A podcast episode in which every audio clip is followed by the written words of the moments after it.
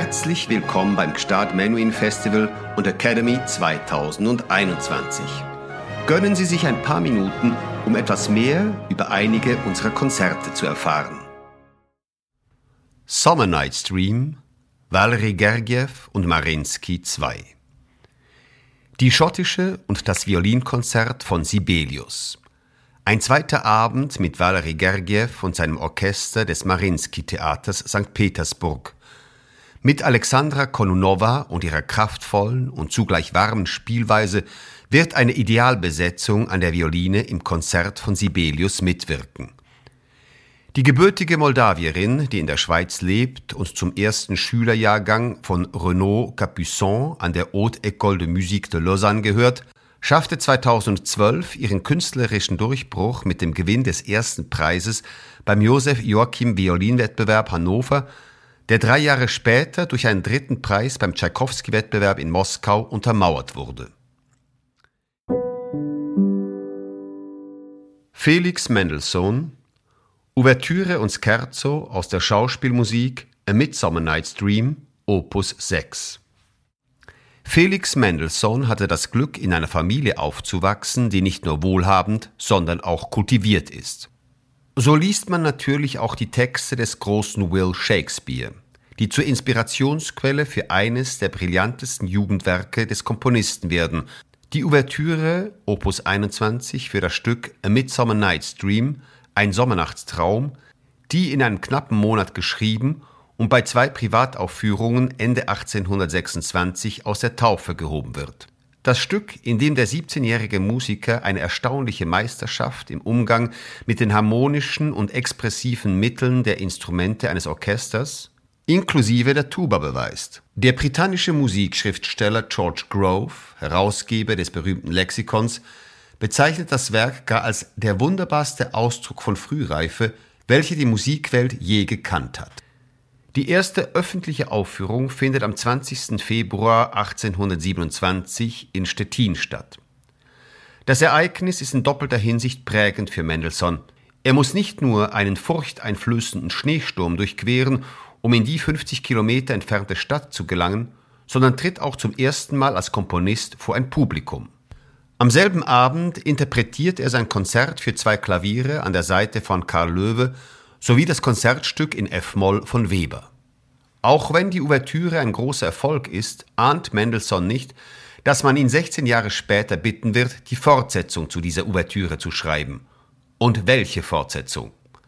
Eine komplette Bühnenmusik zu Shakespeares Stück.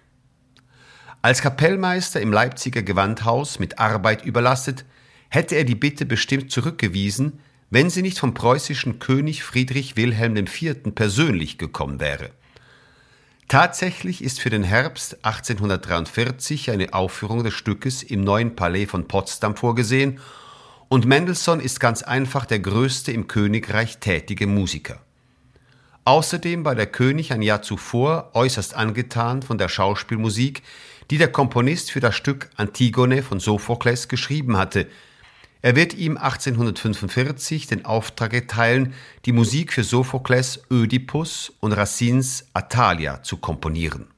13 Sätze kommen zur Ouvertüre hinzu.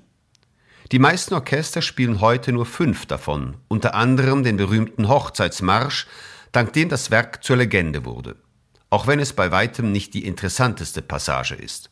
Der bei Hochzeiten, meist an der Orgel gespielte Marsch begleitet im Stück die lächerliche Hochzeitsfeier von Titania und dem mit Eselsohren ausstaffierte Zettel. Wer denkt je daran? Shakespeares Stück wurde zwischen 1594 und 1595 geschrieben und 1600 veröffentlicht. Die Verwechslungsgeschichte spielt im antiken Griechenland und enthält eine recht komplexe Handlung mit zwei Paaren im Zentrum, die zusammenfinden und sich wieder trennen. Außerdem sind als mythologische Figuren der Elfenkönig Oberon und sein Hofnarr Puck sowie Oberons Frau Titania involviert.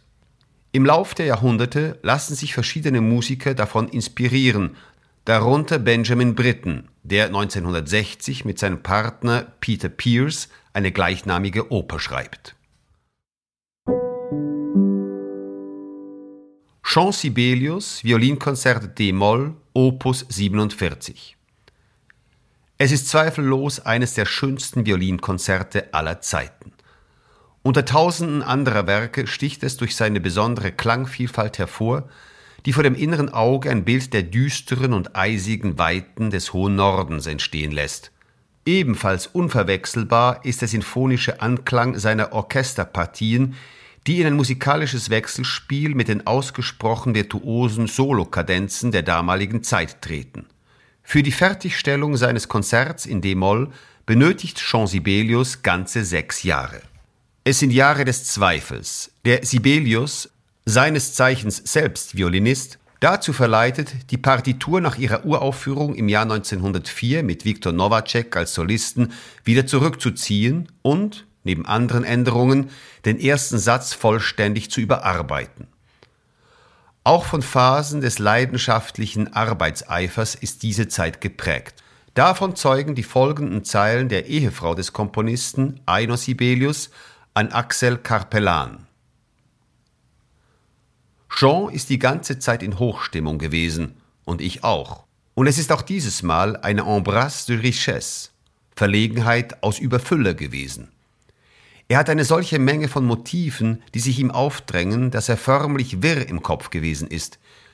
Die Nächte hindurch wacht er, spielt wunderbar schön, kann sich nicht von den verzauberten Tönen losreißen. Er hat so viele Ideen, dass es kaum zu glauben ist. Und alle Motive so entwicklungsfähig, so voll von Leben. Ursprünglich zugedacht war das Werk dem deutschen Geiger Willy Burmester, Konzertmeister im Orchester von Kajanus, mit dem er gut bekannt war. Bei der Erstaufführung der endgültigen Fassung am 19. Oktober 1905 in Berlin übernimmt jedoch der tschechische Geigenvirtuose Karel Hallier, dem Tschaikowski wegen der Aufführung seines ersten Concerto zu großem Dank verpflichtet ist, gemeinsam mit dem Philharmonischen Orchester unter Leitung von Richard Strauss die erste Geige. Dies ist der Startschuss für einen großartigen und lang anhaltenden Erfolg. Derzeit gibt es von diesem Werk etwa 50 verschiedene Aufnahmen. Felix Mendelssohn, Sinfonie Nummer 3 A-Moll, Opus 56, schottische. Diese Symphonie läuft weg, je näher ich ihr kommen möchte, soll Mendelssohn bei der Arbeit an seiner schottischen Sinfonie bemerkt haben. Sie trägt paradoxerweise die Nummer drei, obwohl ihre Uraufführung fast zehn Jahre nach der vierten, der sogenannten italienischen, erfolgte. Liegt es am Unvermögen, die schottische Nebelstimmung so wiederzugeben, wie er sie an diesen Tagen des Jahres 1829 in seinem Geiste entworfen hatte? Nichtsdestotrotz hätte das musikalische Landschaftsgemälde, Davon kann sich das Publikum im März 1842 bei der Uraufführung im Leipziger Gewandhaus überzeugen, nicht perfekter sein können. Mendelssohn verzichtet darin völlig auf volksmusikalische Verweise und entwirft eine Partitur, die, wie François René Tranchefort es beschreibt, von den Highlands durchdrungen ist, von ihrer Geschichte, durchgesehen und überarbeitet von Walter Scott, ihren Legenden aus den Gedichten Macphersons, ihren beeindruckenden Naturschauplätzen und den Klängen der Dudelsäcke. Kein geringerer als Robert Schumann beging den amüsanten Fauxpas, die Sinfonie in einer Rezension mit der italienischen zu verwechseln. Der Komponist kann sich ohne Sorge, dem Geist seiner Jugend Unrecht getan zu haben, erneut in die folgenden Zeilen vertiefen, der 1829 in Edinburgh niederschrieb und die etwas über den Ursprung des Werkes verraten. In der tiefen Dämmerung gingen wir heute nach dem Palaste, wo Königin Maria gelebt und geliebt hat. Es ist ein kleines Zimmer zu sehen mit einer Wendeltreppe an der Tür. Der Kapelle daneben fehlt nun das Dach, Gras und Efeu wächst viel darin, und am zerbrochenen Altar wurde Maria zur Königin von Schottland gekrönt. Es ist da alles zerbrochen, morsch, und der heitere Himmel scheint hinein. Ich glaube, ich habe heute da den Anfang meiner schottischen Symphonie gefunden. Oboen, Klarinette, Fagotte und Hörner verschmelzen im Andante zu einer melancholischen Ballade. Alles ist zerbrochen, doch der schottische Himmel ist heiter. Ohne unnötiges Getöse kann die Natur ihren majestätischen Teppich über alles legen.